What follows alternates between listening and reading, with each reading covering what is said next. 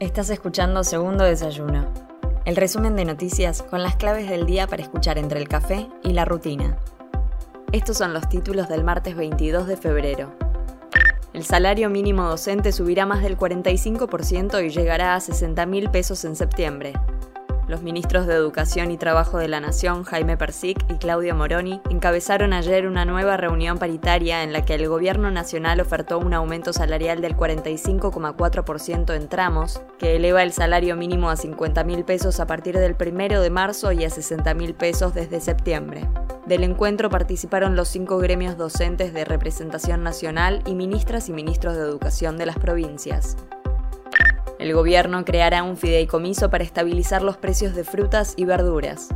El ministro de Desarrollo Productivo Matías Culfas anticipó este lunes que el gobierno nacional avanza en la conformación de un fideicomiso para estabilizar los precios de los alimentos frescos como frutas y verduras a través de una mayor y más regular oferta de productos que minimice el impacto de la estacionalidad e incremente la capacidad productiva de pymes y pequeños productores. El fideicomiso es fruto de un trabajo en conjunto entre el Ministerio, la Secretaría de Comercio Interior y el Mercado Central, e incluirá en una primera etapa la compra anticipada de los productos de mayor consumo, papa, tomate y cebolla. La bicameral de inteligencia citó a un ex funcionario de la AFI y al juez Carsoglio.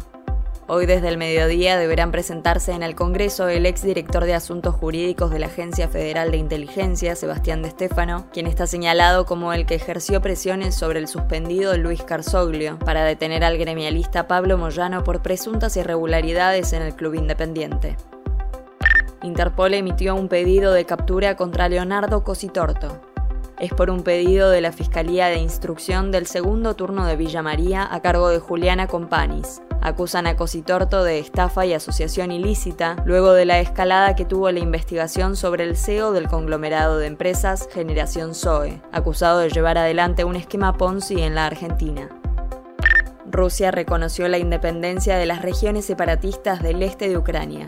Vladimir Putin reconoció ayer la independencia de dos provincias separatistas del este de Ucrania y allanó el camino para desplegar en ellas tropas rusas que las protejan del ejército ucraniano, una decisión que eleva aún más las altísimas tensiones.